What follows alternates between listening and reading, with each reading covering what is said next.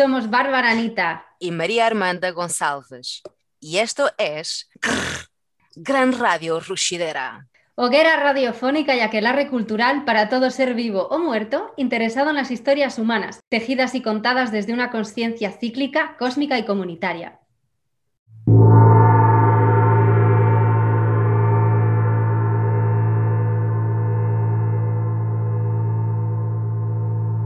Hoy nos acompañan tres personas, una doctora en matemáticas, una bailarina de tango y una onironauta. Estamos hablando de una triple diosa de la razón, de la danza y de los sueños lúcidos, el tema de hoy, que se llama Amaya Zugadi. Hola Amaya. Hola. Qué introducción, por favor, gracias. Un gustazo estar aquí. Hola Maya, bienvenida. Gracias, gracias. Amaya está en Barcelona, ¿no?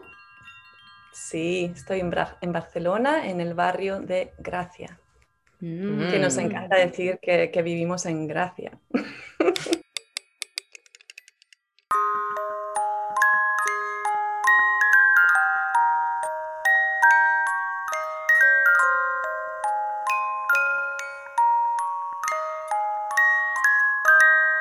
encanta hablar de, los sueños lúcidos, eh, me apasiona y me entusiasma, así que más que feliz de, hablar de este espacio, que en realidad es un espacio muy personal y raramente se puede compartir, ¿no? Es como un, mundo muy, muy ah, en un sentido solitario, así que más que feliz de compartirlo.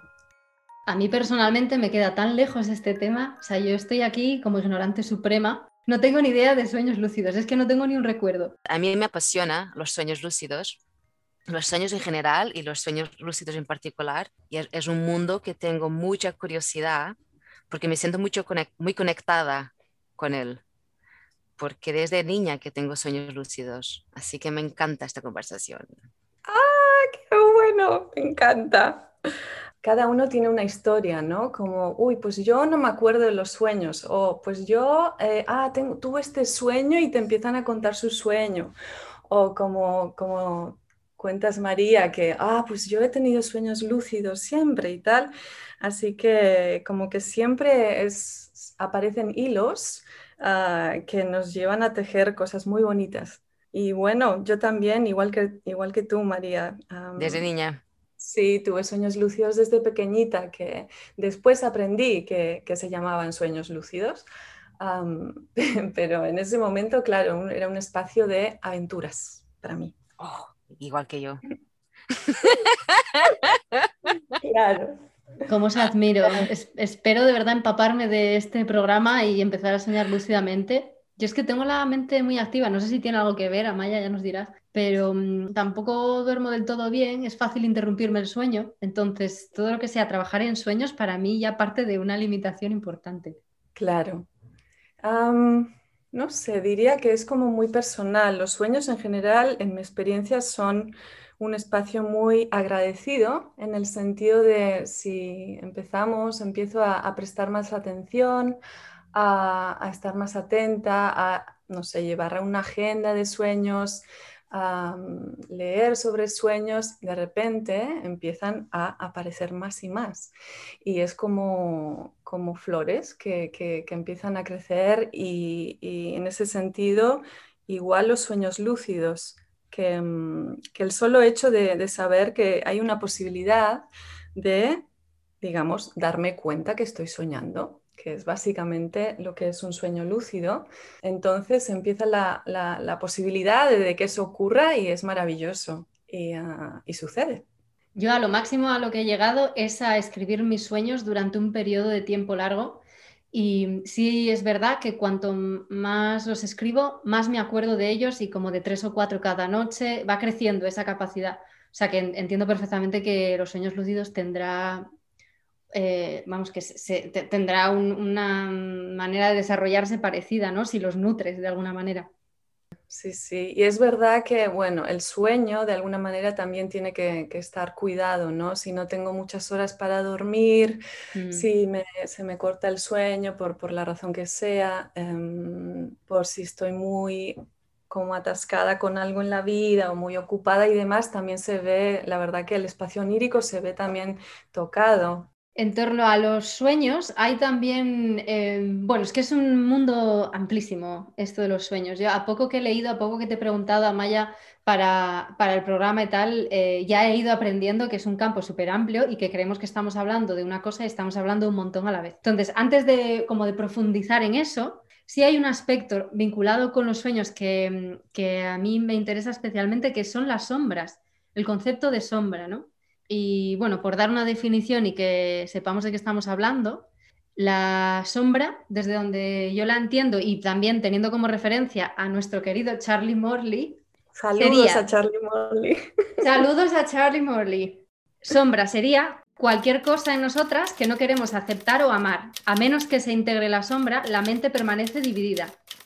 O sea, que la, sombra tiene que ver con esas cosas que, rechazamos y que escondemos, digamos, en el sótano de nuestro consciente o inconsciente, porque nos han educado que eso no debe ser, tanto dentro del entorno en el que hemos crecido como por cultura, ¿no? Y, además están muy ligadas al miedo, a la ira, a la vergüenza. O sea que si sentimos miedo, ira o vergüenza, es muy, muy fácil que estemos conectando con una sombra, aunque no sepamos exactamente qué es. Y claro, en ese sentido, bueno, qué mejor espacio para ver esas sombras que eh, no están al alcance de la vista, ¿no? Normalmente, bueno, lo que suele pasar es que no, lo queremos mirar, este, este lugar que, temo, que, me frustra, que rechazo en mí o incluso rechazo en otros ah, y que está en mí, ah, no lo quiero ver. Entonces, ¿qué mejor lugar que los sueños? Porque al fin y al cabo, bueno, hay muchas, muchas maneras de pensar lo que es un sueño o lo que es un sueño lúcido,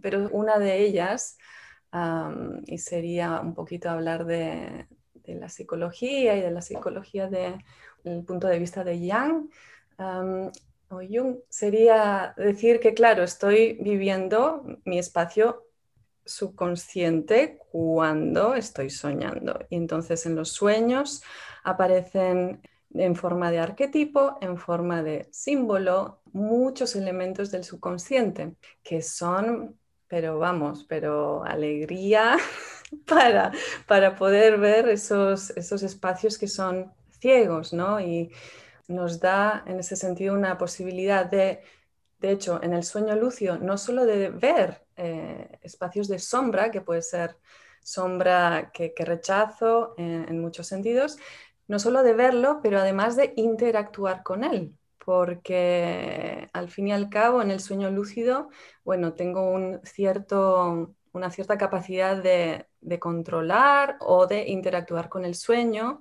de hacer decisiones conscientes, de hacer aparecer cosas, hacer desaparecer cosas, interactuar con esa cosa que me, que me da miedo, que puede ser un monstruo o puede ser un, bicho grande y, y, cambiar esa relación con eso que, que, temo, ¿no?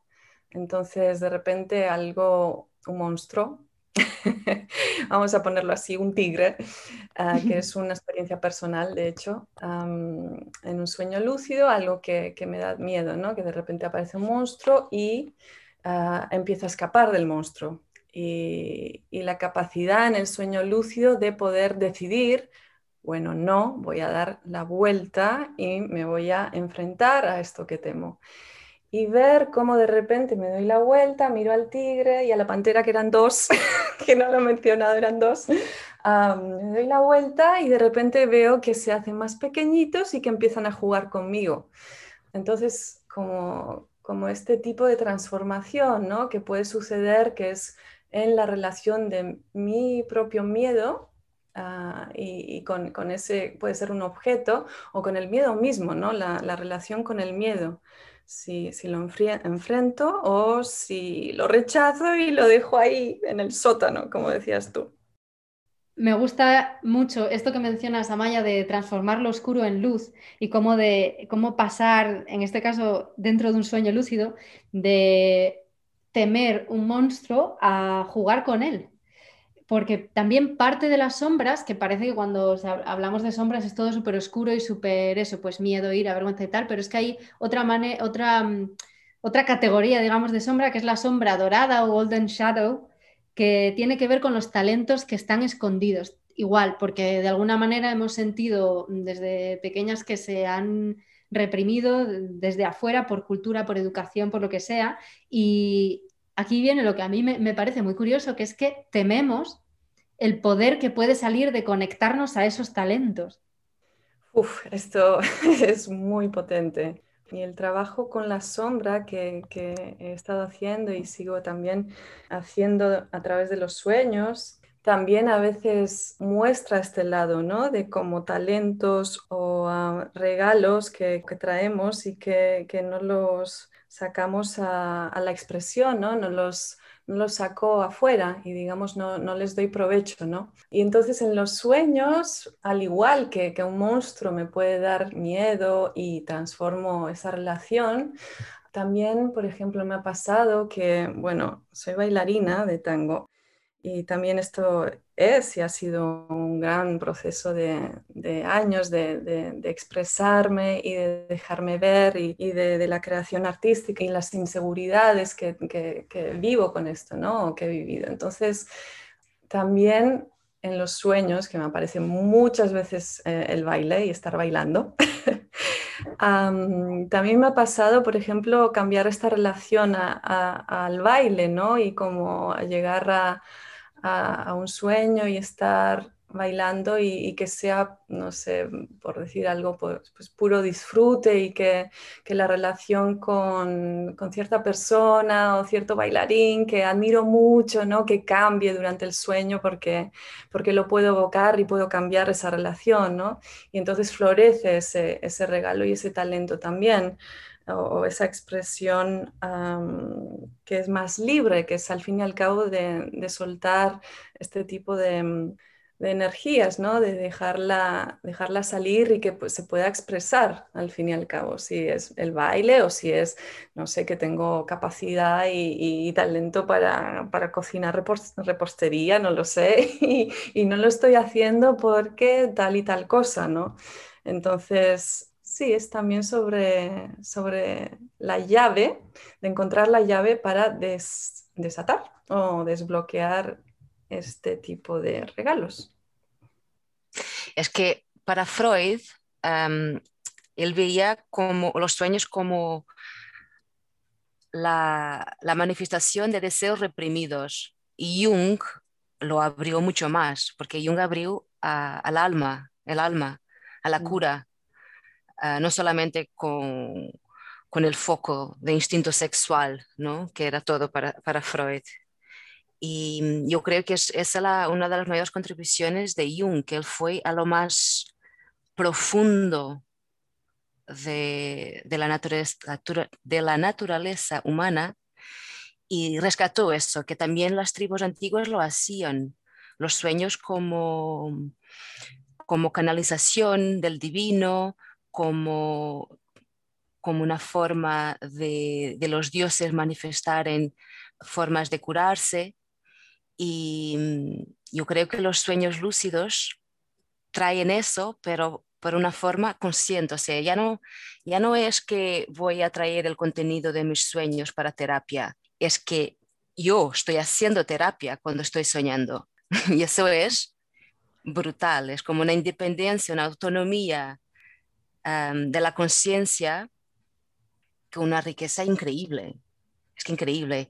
Y me gustaría que hablaras un poquito más de eso, cómo uno ir un poco más atrás, qué son sueños, sueños lúcidos, en primer lugar, y, y después eso, cómo se puede utilizar los sueños lúcidos para el proceso de, de cura.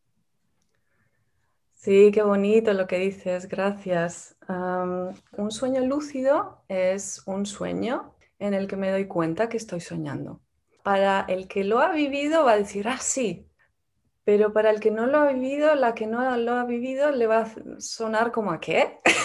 pero, pero será que quizá estás soñando y piensas que está y que te das cuenta, bueno, ahí podemos entrar en otra discusión, ah, pero para la persona que lo ha vivido, la verdad que es muy claro y es, es como ser, como si fuera una realidad virtual. Como entro en el sueño, estoy soñando, de repente me doy cuenta que estoy soñando por la razón que sea, que también podemos hablar de esto, y de repente se abre un sinfín de posibilidades de, de interactuar con ese espacio. Entonces, bueno, es verdad, como decías, que este, esta tradición, esta práctica, al fin, al fin y al cabo capacidad humana, está en muchas tradiciones, sea de los tolteca, mexica, por México, sea en el budismo tibetano, que es una práctica que se llama yoga del sueño.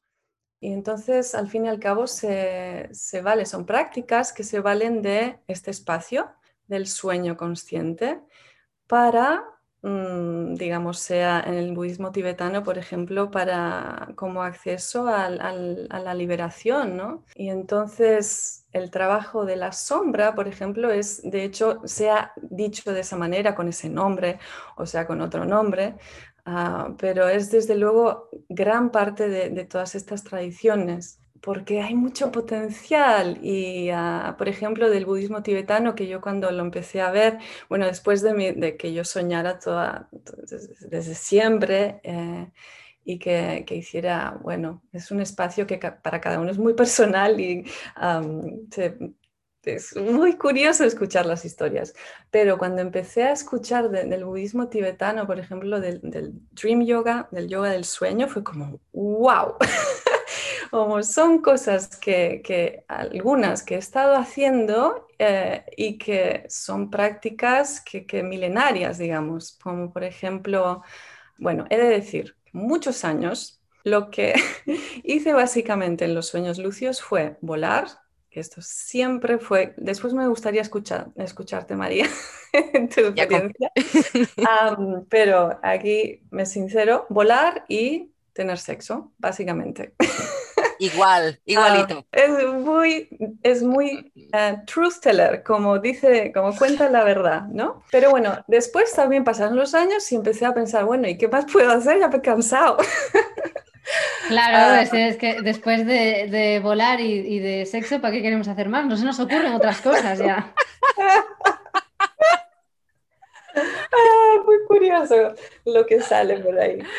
Pero es verdad que es verdad que me cansé también y dije, bueno, ¿qué más puedo hacer? Eh, y ahí empecé como a explorar otras cosas, ¿no? Em, como por ejemplo meditar, meditar en el sueño. Y es impresionante. Bueno, hay muchos estudios ya científicos también, por suerte, em, que cuentan cómo la práctica en el sueño, sea por ejemplo de, de atletas, hay, un estudio en Alemania que, estudiaron a atletas que, practicaban durante el día y otros que podían soñar lúcido y también añadido, practicaban durante la noche en sus sueños. Entonces, ah, se demuestra cómo ah, esto, como tiene unas repercusiones multiplicadas en el, después en, la ah, ejecución del deporte que fuera y en el mismo sentido también con la meditación. Se dice que, no sé, como no voy a hacer una hora, pero un minuto meditado en el sueño es como que tiene cinco veces más de, repercusión eh, en, que en la vigilia, ¿no? Entonces, bueno, meditar fue un descubrimiento. Eh, otro descubrimiento fue evocar, por ejemplo. En mi caso, eh, evocar mi ser superior o evocar lo que sea Dios o lo que sea que sea algo más allá de, lo que es mi pequeña yo, ¿no? Y ver lo que sucede y cómo responde ese espacio es impresionante, como sensaciones y vivencias de unidad y, y cosas que después descubrí que en el yoga del sueño, en el Tíbet, son prácticas y son prácticas de monjes, digamos. Así que sí, es maravilloso este camino.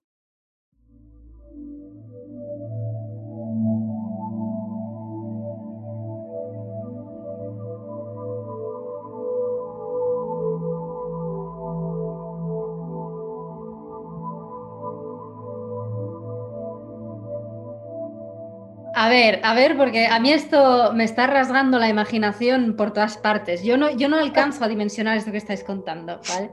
Entonces, yo sí que he volado alguna vez y me ha flipado, pero yo creo que no era lúcido, porque si no me, acordaría de eso. Pero, pero, vamos a rebobinar un poquito, porque para poder acceder a todo esto, o sea, por un lado nos estás contando que se puede entrenar, ¿no? Y que hay una manera de, de saber que estoy soñando, activar la lucidez dentro del sueño. ¿Esto cómo sería? Claro. Bueno, ahí entramos también a, las prácticas ¿no? que podemos hacer o tener como para aumentar esa posibilidad. Hay muchas. es verdad que hay como una capacidad natural que a veces sale, a veces no.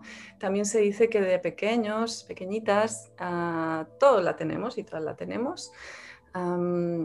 Bueno, primero para mí es como tener el entusiasmo, es como para mí siempre ha sido un espacio de diversión. Ah, qué divertido, ¿no? Me voy a dormir y voy a tener estas aventuras, voy a viajar al espacio exterior, qué sé yo, porque es una parte muy importante de, tener el, el, entusiasmo y la intención. Con eso va la intención, ¿no? Esto es posible y lo quiero practicar. Entonces la, intención sería la, otra, como es otro hechizo, ¿no? Como intencionar durante, durante el día quizá o durante cuando voy a, dormir, bueno, me voy a dormir, voy a tener un sueño y me voy a dar cuenta que estoy soñando. Ahora, aparte de esto, es verdad que hay otras prácticas más concretas que, que voy a compartir. Por ejemplo, ah, digamos que son prácticas durante el día. ¿De acuerdo? Que es, al fin y al cabo, son prácticas para, aumentar el, mindfulness, ¿no? De estar, la atención plena, de estar consciente de lo que está pasando, cuándo está pasando. Al fin y al cabo es esto, ¿no? Eh, no solo es sobre soñar lúcido y, ah, voy a tener diversión y aventura, sino se trata también de, de estar más consciente, ¿no? De lo que está pasando, no solo en el sueño, pero también durante el día. Entonces, vamos a decir que estamos durante el día y me voy a ir preguntando, pero realmente preguntando, ¿estoy soñando? O sea, en este momento estoy soñando. Y me hago esta pregunta interna y la hago realmente reflexiono y puedo hacer algún gesto físico, como por ejemplo tirarme de un dedo, ¿vale? Con una mano me tiro del dedo del otro, de la otra mano, por ejemplo, o me miro las manos, que es muy típico, ah, o miro un reloj y vuelvo a mirar el reloj, que son como al fin y al cabo eh, test de realidad, con la idea de que después este hábito que genero en, eh, durante el día entre al sueño. Y créanme que funciona, porque bueno, cuántas veces, y yo me doy cuenta que, me ha pasado algo durante el día y sueño con eso, ¿no? O sea, el sueño es muy permeable. Entonces, si genero un hábito durante el día, también ese hábito entra al sueño. Y ah, la idea es que cuando esté soñando y de repente me pregunto, ¿estoy soñando? ¡Pum! Hay este instante maravilloso y mágico, que seguro María está de acuerdo conmigo, que es como un instante de darme cuenta, ah, es un sueño. Y, si va acompañado con, las manos o con, em, de mirar las manos o mirar el reloj, normalmente en el sueño lo que suele pasar es que pasan cosas extrañas, como las, las manos se retuercen o se desforman, o mm, el reloj cambia de, cambia de hora, pasan cosas raras. Ah, entonces es como una doble, un doble check, ¿no? Como, ah, eh, a ver, estoy dudando que es un sueño, sí es un sueño, a ver, a ver, pero esto es muy raro. o como hay un elefante rosa volando y ahí facilita, ¿no? Ese pequeño darse cuenta, pero que es tan grande y abre la capacidad y el mundo maravilloso mm, del sueño lúcido. Sí, el último que tuve fue, pues estaba en un puente y veo correr un hombre que, había, que se había muerto hace 10 años. Fue como, mmm, pero esto me lo está vivo, está corriendo, está joven. Y después empezó a correr hacia atrás y fue como, ah, estoy soñando. estoy en un sueño. Venga, esa alegría que, que, hablabas. Pues yo de niña también comparto contigo, era un mundo de aventuras. Y empecé a pensar, pues cuando sueño puedo hacer todo y no me va a pasar nada, no hay consecuencias. ¿Sabes? tus padres no te van a reñir, puedes hacer lo que quieras. Entonces empecé a entrenarme para, mm, o sea, antes de dormir, pensar como quiero estar, eh, quiero estar consciente que estoy soñando, no con estas palabras, ¿no? No sé con qué palabras me lo decía. Y, y, nada, y lo lograba, y eso, volaba o hacía lo que quería. Y después de adolescente, claro, lo que decía es típico, puedo hacer lo que quiero. Pues con Kiko. Pero el chico que, que me gusta, que venga. Exacto. Y muy reciente descubrí Charlie Morley y por él uh, las capacidades infinitas que, del sueño lúcido, ¿no? de, de cura, eso que decías, de la, de la meditación. Y, y, a la vez, algo que, que me flipa un poco también es que aunque estemos conscientes que es nuestro reino, no podemos controlarlo todo. Por ejemplo, hubo un sueño que tuve que descubrí que estaba soñando lúcido y pensé, voy a tirarme del acantilado al mar porque no voy a morir si lo hago. Porque yo tengo un vertigo, o sea, siempre que estoy en un acantilado, tengo miedo que mi cuerpo se, se tire, ¿sabes? típico. Entonces siempre me quedo, me quedo 10 metros antes para que no, mi cuerpo no, no haga algo que yo no quiero que haga. Entonces en el sueño fue como, uh puedo tirarme y no voy a morir. Y me tiré y, y después de volver yo quería que estuviera sol, pero mi cabeza afuera estaba como nublado. yo, yo no quiero nublado, quiero sol.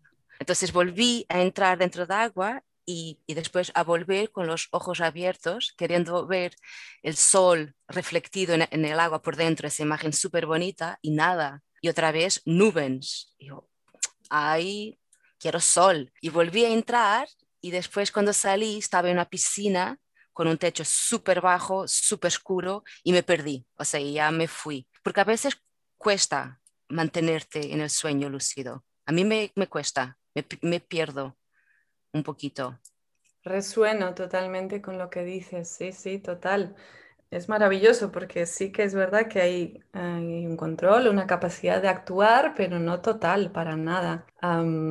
y, resueno también con lo que cuentas de, pequeña. Ah, no hay, no hay repercusiones, ¿no? Era esta sensación de no hay repercusiones, pues venga, claro, o vuelo, o qué sé yo, me divierto, o hago cambiar cosas de, de lugar, o o voy a través de, paredes también, que esto fue un descubrimiento maravilloso. Sí, que, es, que es otra, otra, como para mí, otro simbolismo, ¿no? De, por ejemplo, de traspasar una pared o ir volando a través de, de la tierra, ¿sabes? Como cosas que, que, en el 3D, en el mundo físico, despierto, de vigilia, no se pueden hacer, pero en el sueño sí, y aún así te da como un miedo, ¿no? Como, ay, no se puede. Hay, hay como esta sensación interna de, uy, pero, pero a ver, seguro si me tiro del, acantilado eh, no pasa nada. Yo, como lo sabes, porque es un sueño, pero aún así está el miedo, ¿no? Y, con, el, con las paredes también como lo, lo, leo de una forma maravillosa para mí, que es como, es como traspasar un límite, ¿no? Es como, como sentir, ok, es una pared, sé que la puedo traspasar, me dejo ir porque no es a través de, hacer esfuerzo que se va a deshacer la pared o voy a ir a través de la pared, sino que es un soltar y es la sensación de soltar que me permite atravesar la pared en el sueño. Así que son como para mí vivencias muy, muy valiosas ah, que, que, traigo a la vida. Y con esto quiero contar una anécdota de pequeña también, porque es muy graciosa para mí.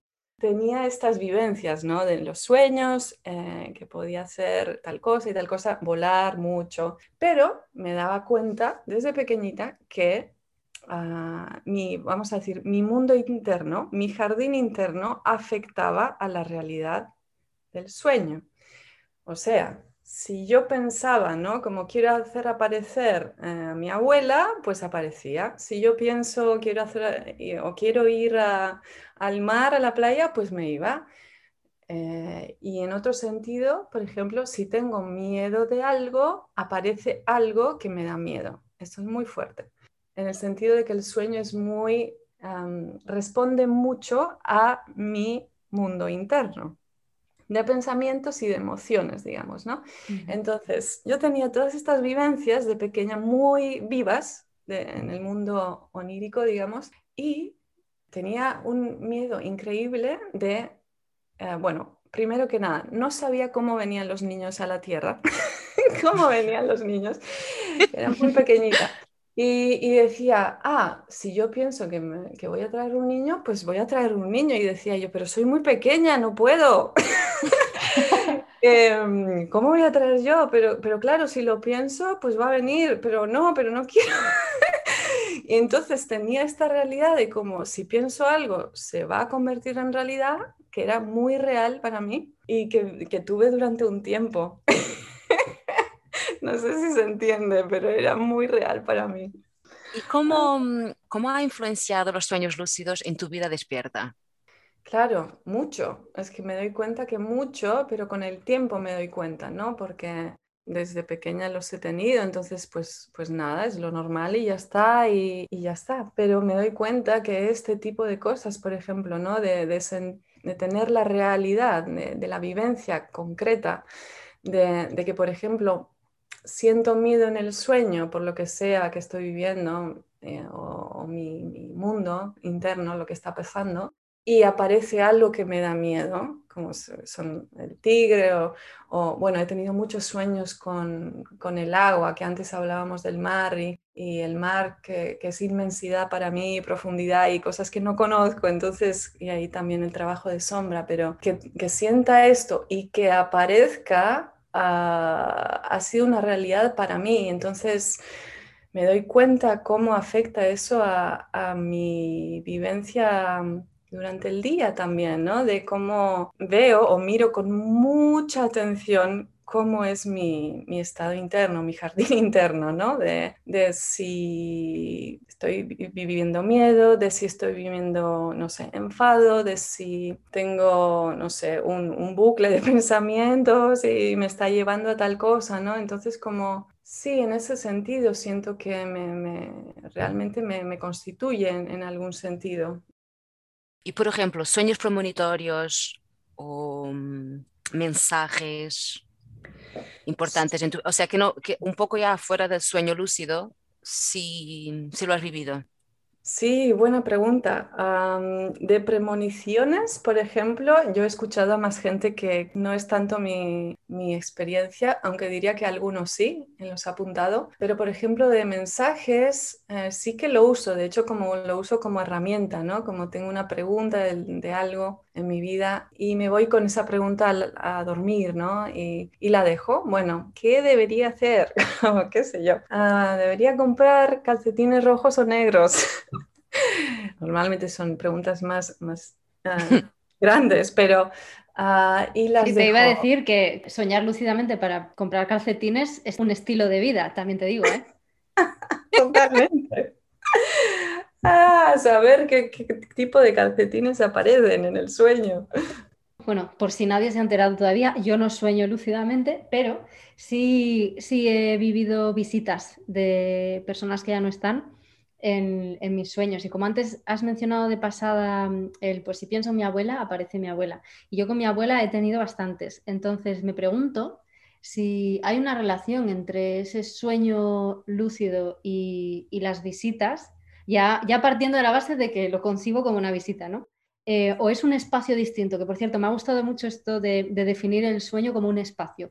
a mí me gusta dejar como también em, las respuestas abiertas, ¿no? Porque también lo veo ah, como una visita, me gusta pensarlo como una visita y también me gusta pensar como por ejemplo una visita o que he soñado con mi abuela, de repente también me gusta pensarlo como un espacio de mi subconsciente, ¿no? Como en términos psicológicos quizá, y, no me encierro a ninguna, o, algo del colectivo, ¿no? Algo que esté pasando en el colectivo y, lo tomo y, viene al sueño, o em, es una visita, no quizá de mi abuela, pero de, de, alguien en mi linaje que viene a decirme algo, ¿no? O sea, me gusta como reflexionar de qué me resuena más en cada momento y como quizá ahí me llevo algo, ¿no? Como me llevo algo para, para mí y quizá un día es una cosa y otro día es otra.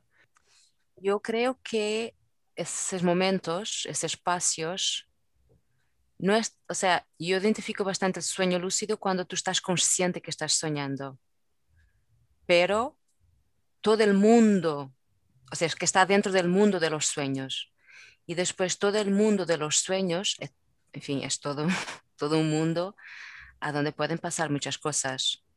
Y, en fin, visitas, premoniciones, mensajes, pero a la vez es un mundo de autoconocimiento increíble.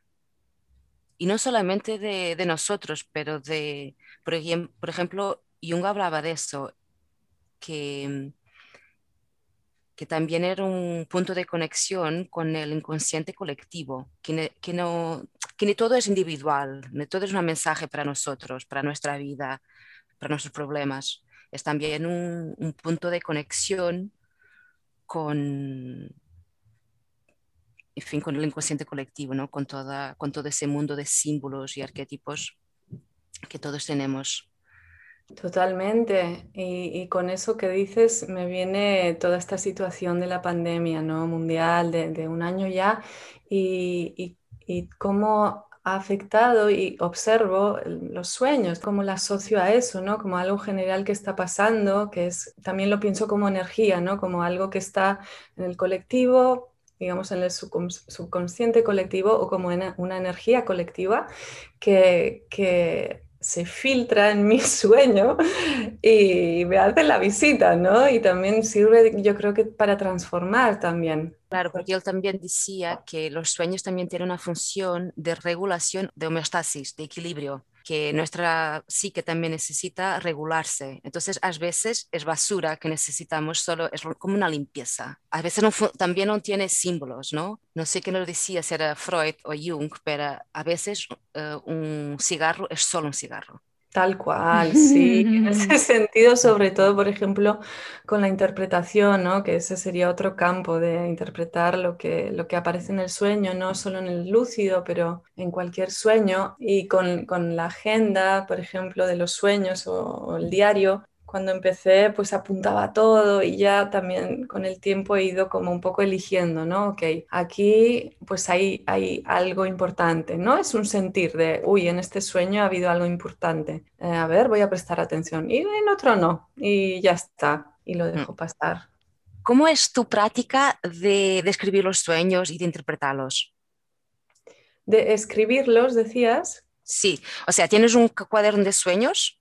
Sí, y estabas diciendo que, no, que, ahora es un, poco, es un poco selectiva con lo que escribes. Sí. ¿Puedes explicar un poco más eso?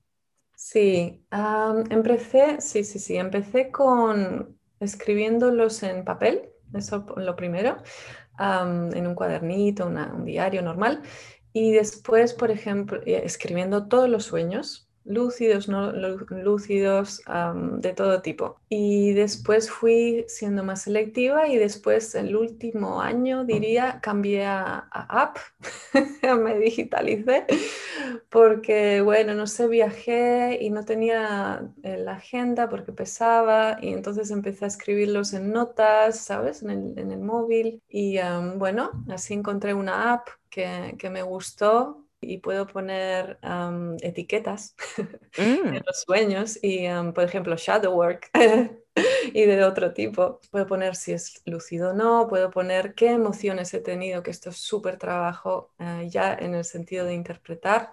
Y luego los lúcidos también los voy apuntando en el calendario. Esto lo empecé a hacer antes, porque era como, a ver, cada cuánto los tengo y qué, qué patrones hay, y como así lo veo temporalmente también.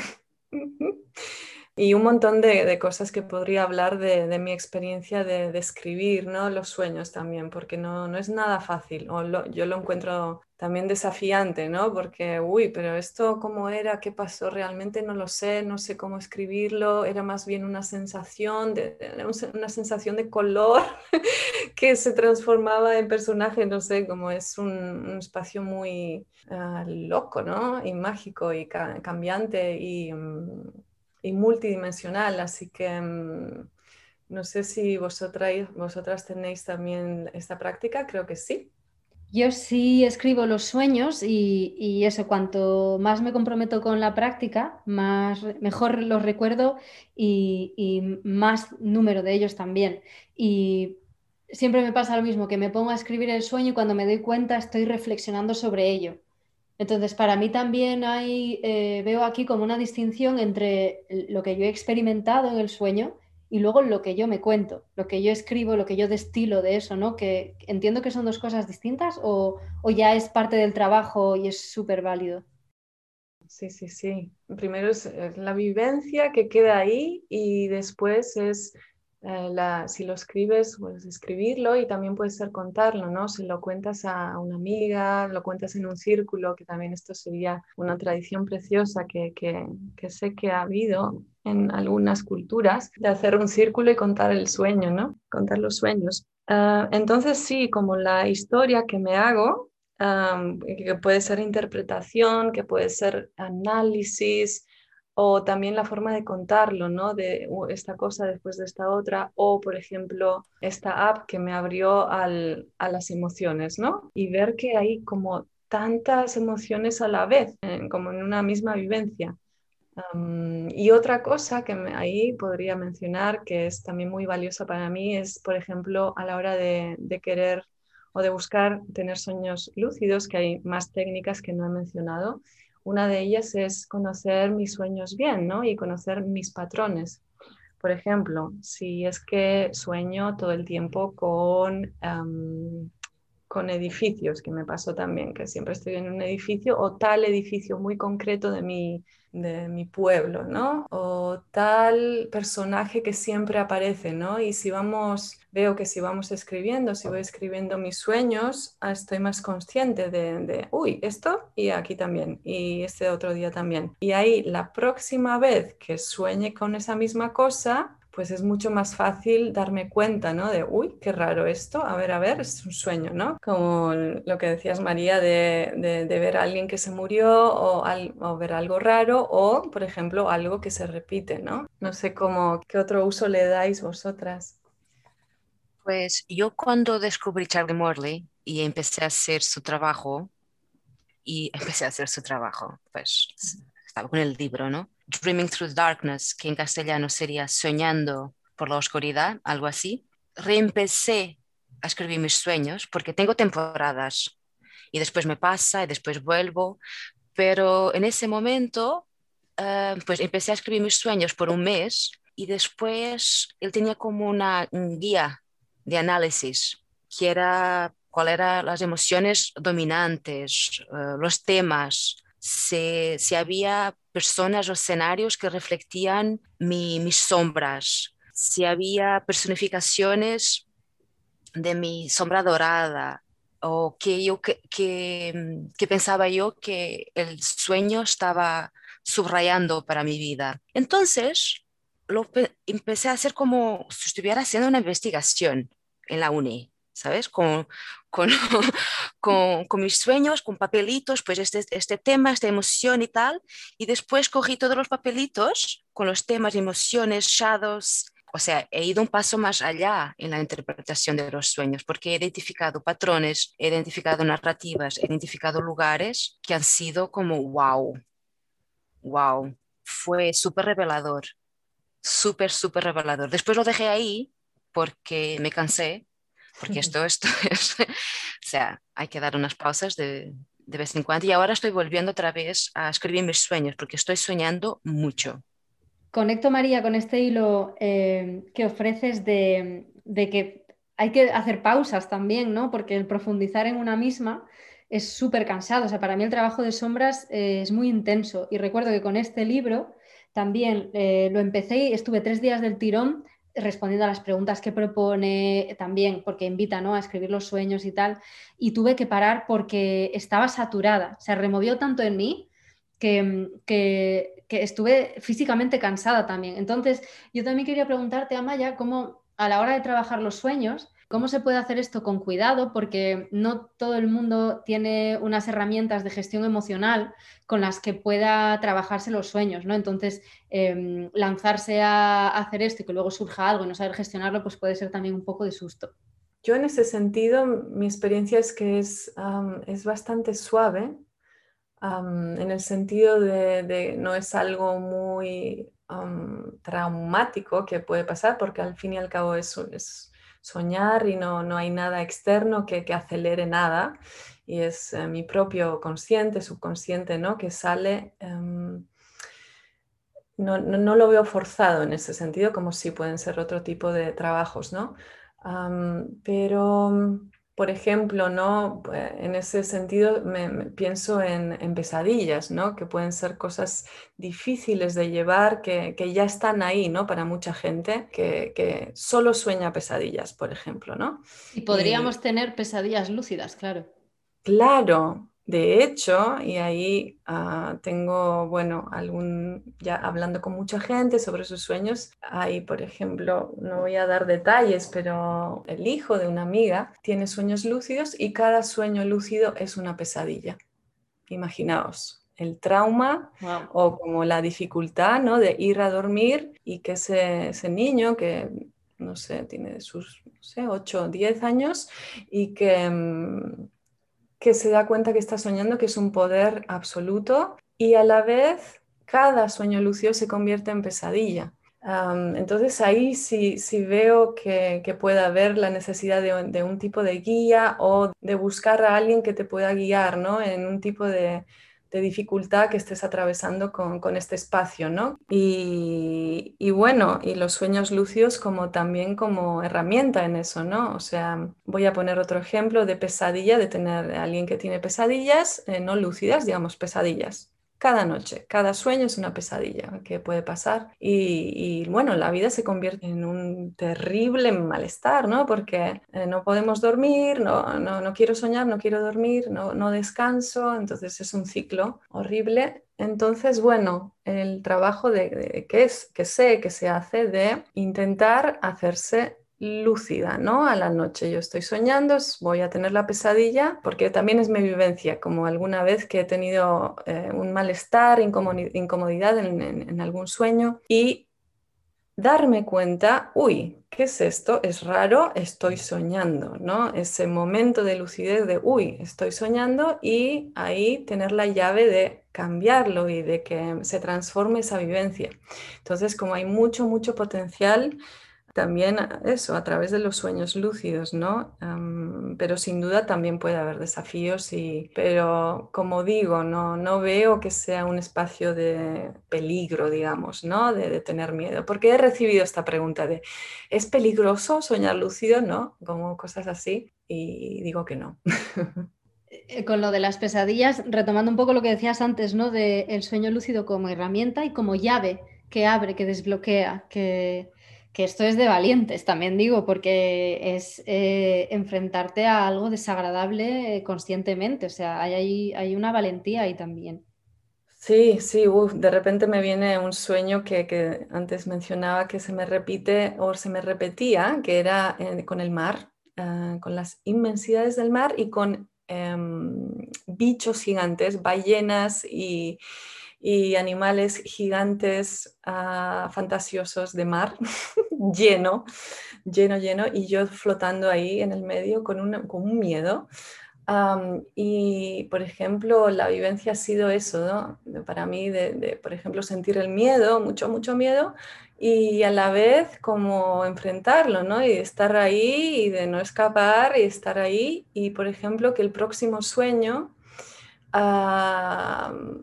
fuera, también estar en el mar y quizá pues ver todo el mar que me pasó como transparente, ¿no? Como del miedo a, lo desconocido y de esa profundidad pasar a como poder ver, ¿no? Y, que se vuelva todo transparente y que no haya nada que me dé miedo, ¿no? Como puede ser un bicho grande.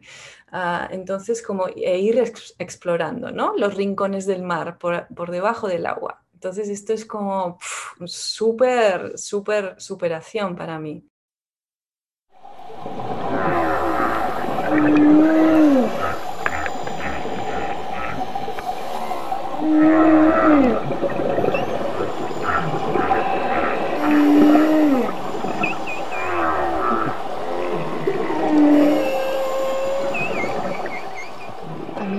Suena mucho esto de que de repente se vuelve transparente, eh, en conexión con el miedo, porque en mi experiencia vengo entendiendo que mm, cuando me he tenido que enfrentar a miedos importantes, miedos grandes, mm, bueno, para empezar yo tengo siempre ahí como, como la filosofía de que al otro lado del miedo estoy yo.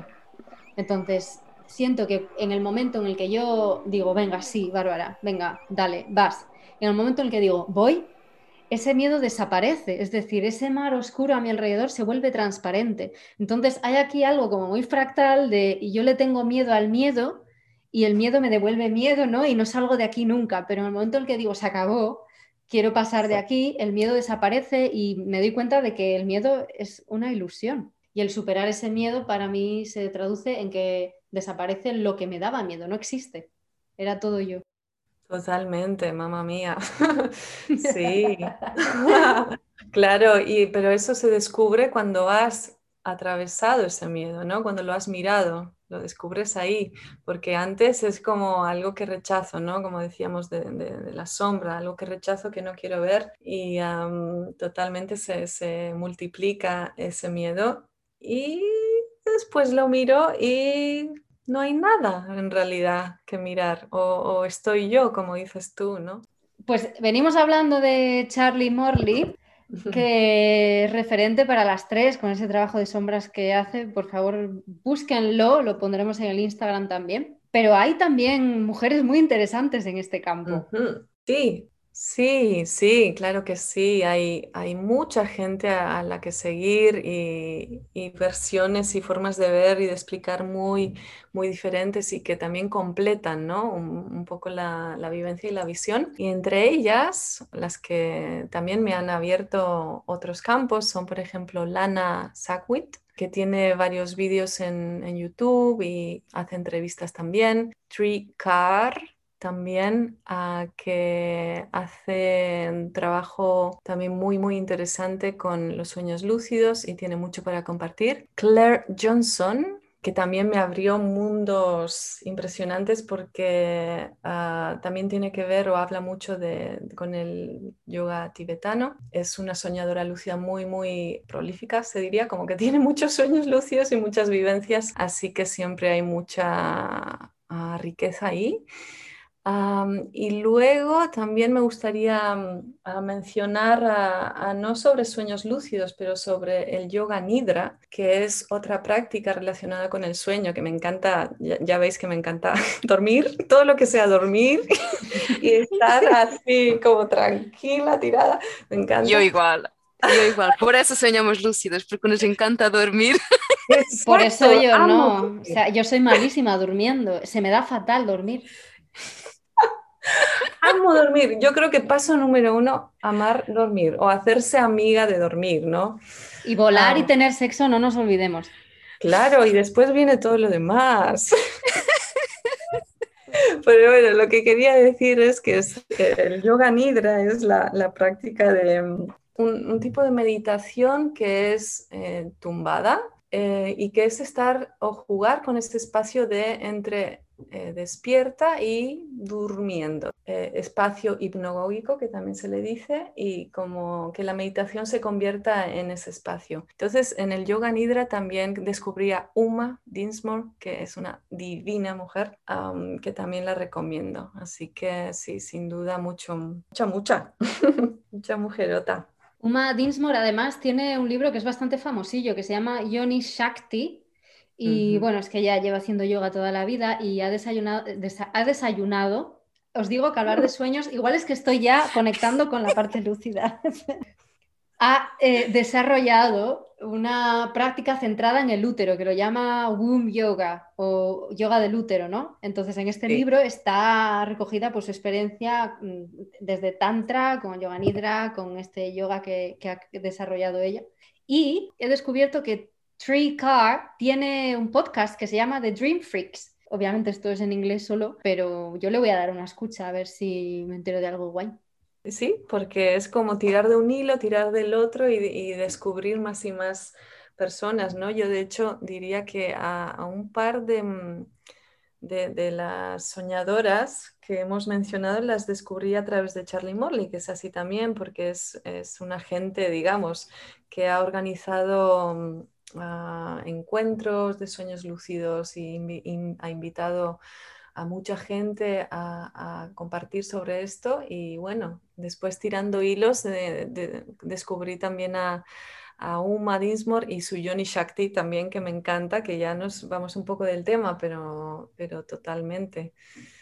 Precioso trabajo y, compartir, que también habla de, mm, para mí, de que la escuchaba ella y me resonaba mucho de, un tipo de meditación más femenino, digamos, ¿no? no eh, el típico, la típica postura de meditación de sentarse y estar eh, una hora en la misma posición, sino una forma de, meditar más femenina que es em, Shakti Rest, digamos, de descansar el cuerpo y que, sea más en, varias direcciones, ¿no? Como es ese espacio del, estado hipnogógico y que, mm, empiezan a aparecer otras dimensiones, ¿no? Me ganaste con Shakti Rest. Sí, Porque todas y todos necesitamos eso, ¿verdad? Exactamente. Por un mundo Shakti friendly, chicas. Shakti rest, Shakti rest. Y más en the bleeding time. Oh. Mucho Shakti rest para todas. También en esto de, de lucid dreaming, para la gente que habla inglés, um, recomiendo Psychedelic Society, que dinamizan uh, workshops online estos días que, que, estamos en casa y que todo se torna un poco más accesible. Mm. Um, tienen también workshops de lucid dreaming y yo creo que Tricar estaba, tenía un workshop ahí porque me suena. Sí, era, era un, como un seminario, ¿no? De sleepovers que los llaman. Creo que es una práctica como muy común dentro de, este tipo de talleres, el, dormir, pero yo no sé cómo funciona esto. Sí, tampoco sé cómo funciona ahora online, cómo se hace. Pero en fin, alguien, para quien habla inglés, Psychedelic Society tiene recursos y formaciones súper interesantes. Qué bueno, qué buena información, sí. sobre estos encuentros de dormir, yo podría decir también que ahí hay varios patrones del sueño que son interesantes de conocer y entonces también se puede propiciar tener, tener sueños lúcidos si conocemos estos patrones. Entonces, algo que se suele hacer es, por ejemplo, bueno, juntarse a dormir o online, será online, no lo sé cómo lo hacen. Me imagino que, que lo hacen como a la vez. Y entonces se trata de, ir despertando durante la noche. Em, puede ser en periodos de, digamos, tres horas a poner una alarma y despertarse. O puede ser que, a mí me funciona muy bien y que lo recomiendo, pero 100%, tomad nota, por favor, de em, antes de, la hora de despertarme, digamos tres horas antes, algo así, poner una alarma o a veces me despierto naturalmente, ¿no? Voy al baño, lo que sea. Y entonces, en ese momento, mm, no, no, ir directamente a dormir, porque si no es como, no, como lo mismo de seguir durmiendo, pero bueno, hacer, moverse un poquito, ir al baño y volver. Y en ese momento, em, la idea es que entramos a, una fase REM más larga, cada vez se va haciendo más larga eh, la fase REM durante la noche y es al final de la noche del dormir que es cuando más sueños tenemos o más accesibles están. Entonces, de alguna manera despertarse justo antes ayuda a estar de alguna manera más consciente y mm, algo que está más consciente y entonces se propicia el sueño lúcido. Entonces lo súper recomiendo y, sé que en, estas prácticas de, dormir juntos eh, también se utiliza este tipo de, técnica, ¿no? de ir despertándose, de escribir el sueño si has tenido uno ah, y ayudarse de esto. Tomamos nota y quiero rescatar, que lo hemos mencionado de refilón, esto de hipnagógico e hipnopómpico. Que, que, son dos estados. Uno es el de justo antes de dormirte y otro el de justo antes de despertar del todo, ¿no? Sí, y luego a mí a veces se me, causa duda porque a veces es entre medias, ¿no? A veces tengo un sueño, me despierto y es un entre medias que es como entre, sea lo que sea, es un espacio maravilloso también. Y ahí es el yoga nidra que lo trabaja y también el liminal dreaming, que es otra cosa, otro o sea, ¿cuántas pestañas hay abiertas en esta conversación? Sí. sí, sí, Sueño Liminal, que es otra mujer, la que es referente, que ahora no me acuerdo el nombre, pero, pero tiene base en San Francisco y, que trabaja, por ejemplo, en, este, lo, lo, llama así, el sueño liminal. Por ejemplo, ella es capaz de tener como cinco realidades paralelas, o sea, sería como tener cinco sueños a la vez. ¿Qué? Wow, wow, wow, Esto es como el canto este, ¿no? A mí no me sale el polifónico. Claro. Esas armonías, ¿no? Politónico. Yo creo que es polifónico, con armónicos. entonces, bueno, yo he vivido esto en sueños, que he vivido como tres realidades paralelas, esto lo puedo decir. Venga, pa, vámonos. Hasta cinco no llego, pero lo conozco. Hasta cinco no llego, dice. Yo no llego ni al primero. Sí, por ejemplo, estar en un sueño lúcido y a la vez darme cuenta que, de mi cuerpo en la cama y que las dos realidades estén paralelas, esto sí, y luego quizá alguna vez me ha pasado como despertarme del sueño, pensar que yo me he despertado, pero a la vez estoy en el sueño, a la vez pensar que me he despertado y a la vez siento mi, cuerpo en la cama. si eso tiene sentido.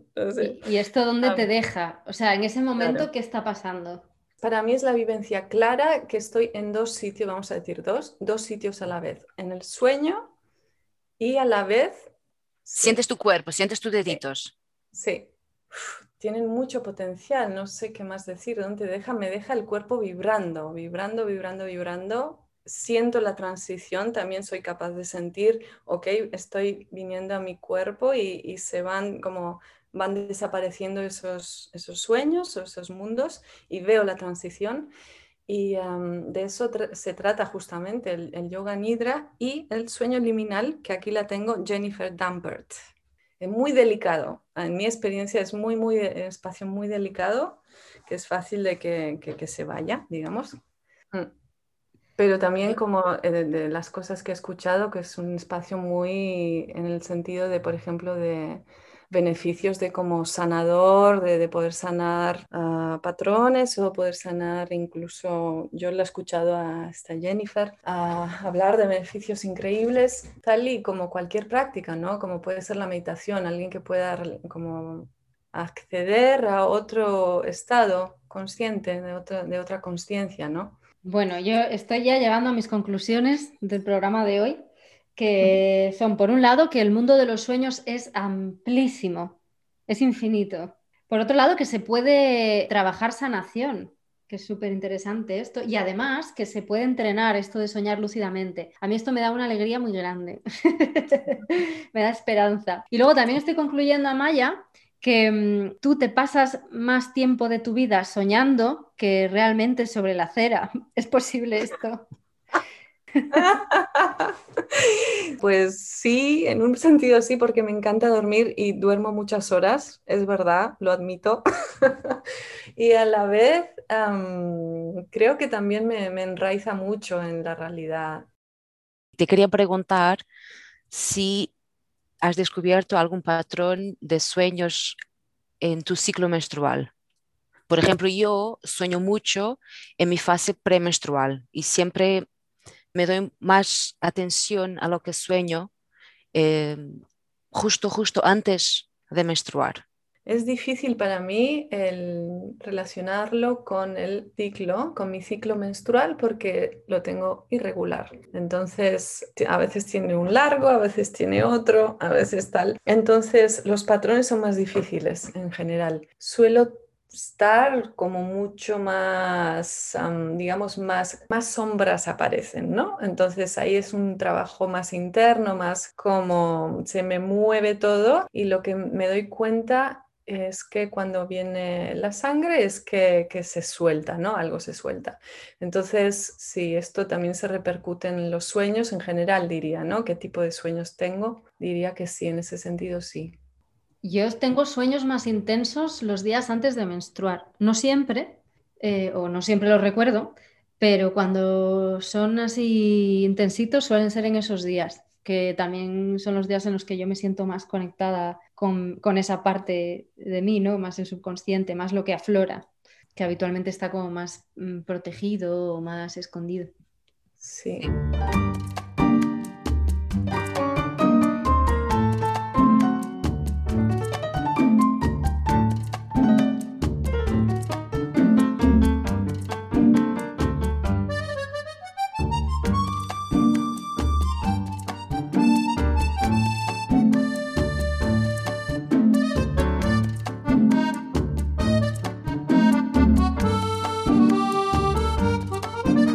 Animáis a jugar con los sueños un poco? Venga. Vamos a jugar. ¿Tenéis algún sueño así cerquita en, la memoria que queráis compartir? Yo tengo uno que me fascina, que es que fue, fue lúcido. Ah, iba, iba entrando a un, a una sala de baile, de hecho, porque decía que aparece mucho el baile en, mis sueños. iba entrando a una sala y en ese momento me hice lúcida y había un espejo, ¿no? Como en salas de baile en las que hay espejos. Y entonces me fui mirando en el espejo, ya lúcida, ¿no? Y me fui acercando al espejo y en lugar de quedarme ahí, me metí al espejo, o sea, fui como me fusioné con el espejo, que fue una experiencia muy, muy fuerte para mí. Ese es el sueño que, que comparto. Ok, ahora lo que propongo es que vuelvas a contar el sueño, pero mm. María y yo, cuando nos apetezca, vamos a decir una palabra y tu juego sería profundizar en ese elemento del sueño. Es decir, em, si estoy soñando que voy caminando por un parque y de repente me paro ante un árbol, alguien dice árbol y entonces me detengo a detallar ese árbol, ¿no? Y todo lo que venga. Y cuando la persona siente que ya ha tenido suficiente información, dice, ah, vale, ok. Y entonces continúas contando el sueño hasta que otra persona vuelva a poner el énfasis en una palabra. Em, he descubierto que esta manera de, trabajar los sueños y las historias en general eh, nos hacen profundizar mucho en la información que hay ahí y como improvisar y ponernos súper creativas. Entonces me apetece mucho proponeros esto con los sueños. ¿Vale? Pero como, en, como ah, parte de, como real de, la vivencia o como podemos em, ser imaginativas y creativas. Por favor, imaginativas y creativas a tope. vale. Pues cuando quieras. El mismo sueño, ¿no? Sí. Vale, pues mi sueño es que iba entrando como a una sala de baile. sala. vale, la sala era como una sala de baile con un, con parquet como de madera, que de hecho se veía reflejada, diría que la luz de fuera, porque ahora que lo pienso, entraba de fuera la luz, como si fuera el sol, ¿no? Que entra a la sala y de, y de esto no lo había pensado. Ok. Bueno, entonces, claro, entonces entraba a la sala y ahí me hacía lúcida. No sé cómo, a veces es así, natural, que es como, ah, es un sueño. Entonces eh, me ponía a mirar el espejo. Espejo. El espejo era como cubría toda una pared, como toda una pared de la sala, ¿no? Que es como el lado largo muchas veces de, de una sala de baile cubría como toda la pared, como toda la altura de, una persona, ¿no? Entonces em, había más gente, así que de hecho veía el reflejo de otra gente también ahí en la sala, como si estuviera, no sé, bailando, moviéndose y tal, y los veía, de hecho, mirando en diagonal como a través del espejo. Hasta que pues me puse a mirar a, a, mí misma en el espejo y ya como todo desapareció. Ok. Vale, entonces, bueno, ahí me ponía a mirar a mí misma y tenía el impulso de ir hacia el espejo, ¿no? Hacia mi reflejo. Y en lugar de pararme ahí, pues me iba como adentro, entonces como traspasar una pared, pero traspasaba el espejo y en el sentido de no solo traspasar, sino que me fusionaba con el espejo y con mi reflejo. Reflejo. mi reflejo, entonces me fusionaba con mi reflejo y mi reflejo en realidad era como muy común en el sentido de, común de cómo me veo en general cuando estoy despierta. Em, no era que era un reflejo extraño en un sueño que puede pasar, que como de repente te crecen las orejas y tienes la piel verde y como te han crecido, no sé, tienes tres ojos más. No era una cosa así, sino que era ah, un reflejo normal pero la atención no estaba en el reflejo mismo, no era la cuestión, no era el reflejo como era, sino como acercarme al reflejo y ver qué pasaba. Ok. Y entonces, bueno, me, acercaba tanto que me fusionaba y que no, ya no había yo y el reflejo, y de hecho ya no había yo el reflejo y tampoco espejo y era todo uno, una impresionante sensación de, unidad. Uno. de unidad cósmica y total de todo lo que es.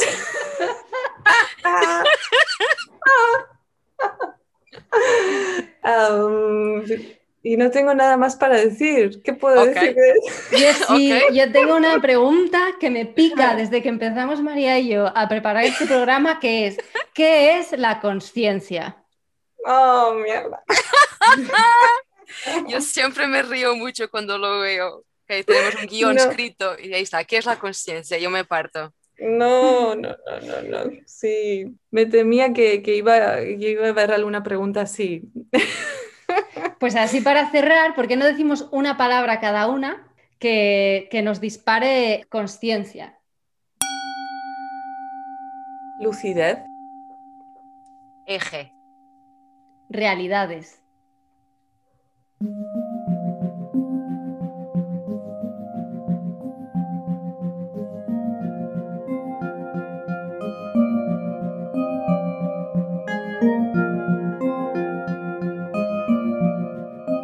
Maya, entonces, ¿dónde podemos encontrarte? ¿Dónde podemos seguirte la pista? Porque haces consultas también. No estás aquí solo compartiendo tus sueños, es que tú tienes mucha tela, amiga.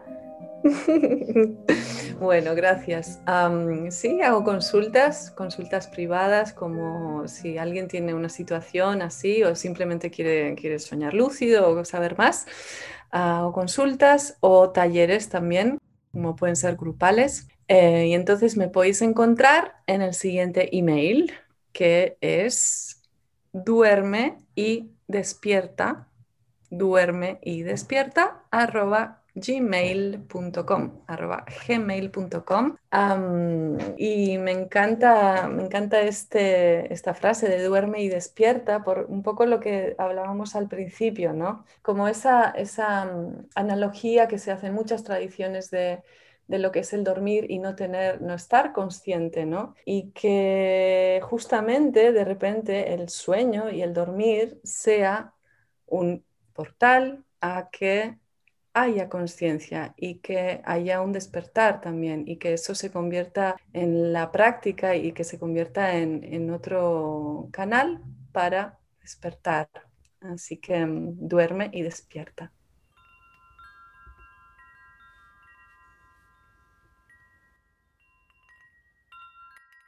Ni me atrevo a decir nada después de esto que acabas de decir. ahí se queda. Eh, seguidnos en Instagram para saber más sobre Amaya. Iremos colgando toda la información porque esto ha sido una tesis de programa. Amaya, por favor. Eh, iremos intentando colgar toda esta información en Instagram. Arroba la rusidera con X, R U X I D E R A, la rusidera. Besitos. Besos y abrazos. Muchísimas gracias, Amaya. Muchas Soñoros. gracias. Até já. Abrazos soñoros.